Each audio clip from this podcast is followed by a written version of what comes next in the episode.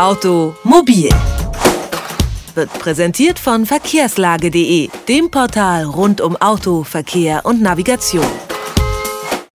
Geht es Ihnen auch manchmal so? Sie steigen in ein Auto ein und vor lauter Knöpfen, Reglern und Anzeigen finden Sie das Zündschloss gar nicht mehr.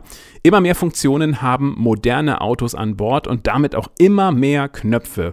Neben der Unterhaltungselektronik sind es vor allem Klima- und Sicherheitssysteme, die bedient werden wollen.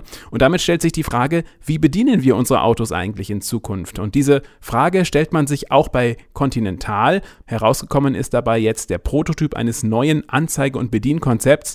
Und darüber wollen wir jetzt sprechen und mehr erfahren. Und zwar von Guido Meyer-Arendt, der bei Continental an solchen Schnittstellen zwischen Mensch und Maschine arbeitet. Ich grüße Sie, Herr Meyer-Arendt. Guten Tag. Ja, hallo, guten Tag. Früher konnte man ja eigentlich in jedes beliebige Auto einfach einsteigen, hat sofort alles gefunden und konnte losfahren. Doch diese Zeiten, so scheint es, sind vorbei. Warum kann im Fahrzeuginnenraum nicht alles so bleiben, wie es ist? Also wir haben natürlich eine zunehmende Fülle von äh, Funktionen und Anzeigemöglichkeiten. Wenn Sie sich die Palette von Fahrerinformations- und Fahrerassistenzsysteme anschauen, so können wir natürlich zum einen schon feststellen, dass wir hier eine geänderte Landschaft von Anzeige und Bedienfolgen an den Nutzer herantragen müssen. Das heißt, auf der Ausgabeseite, auf der Informationsausgabeseite, wie zum Beispiel Displays, ähm, werden wir sehr einfach und strukturiert Informationen darstellen. Das heißt, wir nutzen die äh, frei programmierbaren Anzeigeflächen hinterm Lenkrad, also im Bereich Kombi-Instrument und auch im Bereich Mittelkonsole um eben diesen Informationsmengen ähm, Herr zu werden, um sie situationsgerecht aufzubereiten und um sie nutzergerecht darzustellen. Dann machen wir es doch mal konkret. Wie, sieht, wie muss ich mir denn ein Auto dann von innen vorstellen? Wie sieht das aus? Das sieht so aus, dass man ein Cockpit äh, vorfindet, was über sehr große Anzeigeflächen verfügt. Wir beispielsweise ein sehr großes Display haben, ein, ein Display mit einer frei programmierbaren Anzeigefläche. Im Bereich der Mittelkonsole wir ebenfalls ein recht große Anzeigefläche vorsehen. Und Sie haben also jetzt so ein solches System entwickelt, das hat also keine Knöpfe mehr, Sie haben es gerade eben schon angedeutet, weil das alles über ein Display funktioniert. Das heißt, das Display wird dann programmiert und dann toucht man da einfach drauf und dann funktioniert das auf die Art und Weise? Also wir haben eine Mixtur äh, von einem Touch-Display, das ist richtig, aber auch noch ähm, teilweise ganz normale Knöpfe, denn ein Stück weit muss das Interieur auch blind bedienbar sein. Das heißt, Grundfunktionen müssen schnell im Zugriff liegen, müssen sofort erfüllbar, ertastbar sein, um eben diesen Auge-Hand-Koordinationsaufwand ein Stück weit zu reduzieren. Welchen Vorteil hat das System für den Fahrer? dass es zum einen sehr flexibel ähm, ausgelegt werden kann, sehr einfach, sehr zugeschnitten auf seine Bedürfnisse und vor allem auch situationsgerecht ist. Das heißt, äh, wir können diese große Flexibilität in den Anzeigeflächen nutzen, um in bestimmten Verkehrssituationen ähm, sehr präzise und sehr informationsangemessen ähm, Dinge darzustellen und den Nutzer zu informieren, indem wir beispielsweise andere Informationen ausblenden. Ähm, also ein Stichwort wäre, dass man beispielsweise in, äh, mit einem Modul Verkehrszeichenerkennung ein gerade aktuell erkanntes ähm, Geschwindigkeitslimit besonders prägnant darstellt beispielsweise und dafür andere Informationen zurücknimmt.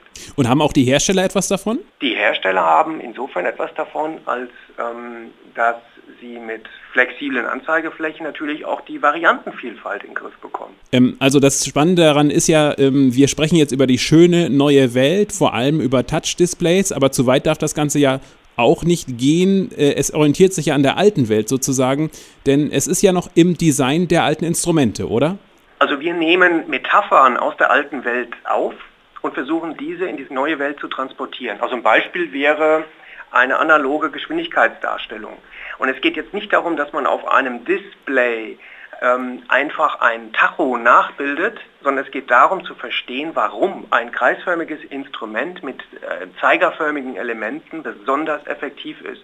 Und so muss man in Analogie dazu entsprechend eine Geschwindigkeitsdarstellung beispielsweise entwickeln für ein Display. Sie können aus dem Augenwinkel äh, anhand der Stellung des Zeigers ungefähre Werte ablesen. Das heißt, im Laufe der Zeit haben Sie gelernt als Autofahrer, dass wenn der Zeiger ungefähr oben ist, Sie im Bereich 90, 100 oder 110 fahren, je nach Fahrzeug.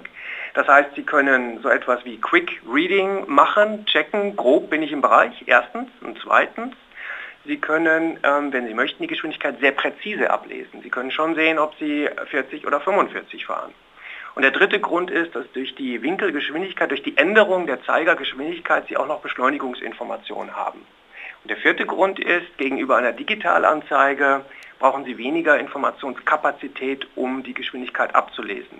Bei dem Digitaltacho haben Sie drei Ziffern und diese müssen Sie interpretieren und umsetzen. Es kostet mehr Aufwand. Glauben Sie denn, dass dieser Paradigmenwechsel von allen Autofahrern akzeptiert werden wird? Bei vielen sitzt ja doch sicher die Vorstellung tief im Kopf, ein Auto ist nur dann vernünftig zu bedienen, wenn man ordentlich an Hebeln und Knöpfen und Schaltern rumarbeiten kann. Also Schalter und äh, Grundbedienelemente, die werden nach wie vor ihre Berechtigung auf jeden Fall haben. Daran wird sich insofern nichts ändern, als dass sie ein bestimmtes Set von Bedienelementen haben müssen, Lenkstockhebel, also die Elemente hinterm Lenkrad beispielsweise. Ähm, um auf Ihre Frage noch zurückzukommen, ja, es wird so sein, dass äh, sicherlich noch über eine ganz große Zeit, dadurch, dass die Nutzer inhomogen sind und es hier völlig unterschiedliche Nutzerwünsche gibt, dass diese sich natürlich auch in Bedienwünschen reflektieren. Das heißt, wenn beispielsweise wir ein Stück weit auf die Trends schauen und wir sehen, dass das Thema Touchscreen bei mobilen Endgeräten zunehmend stärker kommt, ähm, dann müssen wir ein Stück weit berechtigterweise auf diese Nutzergruppe und auf diese Wünsche eingehen.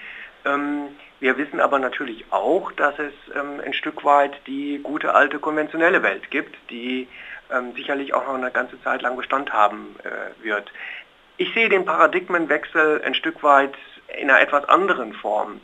Ich sehe das so, wenn wir uns die Fahrzeiten respektive die Stauzeiten, die Nutzungszeiten von Fahrzeugen ansehen einerseits, andererseits das gesteigerte Kommunikationsbedürfnis, Stichwort Telefonieren während der Fahrt, auch mit Freisprecheinrichtung oder sogar Nutzung von SMS während der Fahrt. Das wird tatsächlich gemacht. Wenn wir uns das anschauen, dann ähm, sind wir der Meinung, dass sich hier ein Paradigmenwechsel in der Nutzung des Fahrzeugs abzeichnet. Das heißt, wir haben ein zunehmendes Kommunikations- und Unterhaltungsbedürfnis im Fahrzeug und hier müssen benutzergerechte Entwicklungen äh, vorantreiben. Unsere Autos werden immer komplexer, im Innenraum herrscht ein wahrer Krieg der Knöpfe, weil wir immer mehr Funktionen bedienen wollen oder sollen. Wie das in Zukunft gehen könnte, also wie unsere Autos in Zukunft innen aussehen, darüber macht man sich bei Continental Gedanken und hat ein neues Bedienkonzept entwickelt. Und über das Thema haben wir gesprochen mit Guido Meyer-Arendt. Er ist HMI und Design-Experte bei Continental und hat daran mitgearbeitet. Ich danke Ihnen ganz herzlich für das Gespräch. Bitte schön, gern geschehen. Automobil, jede Woche, präsentiert von verkehrslage.de.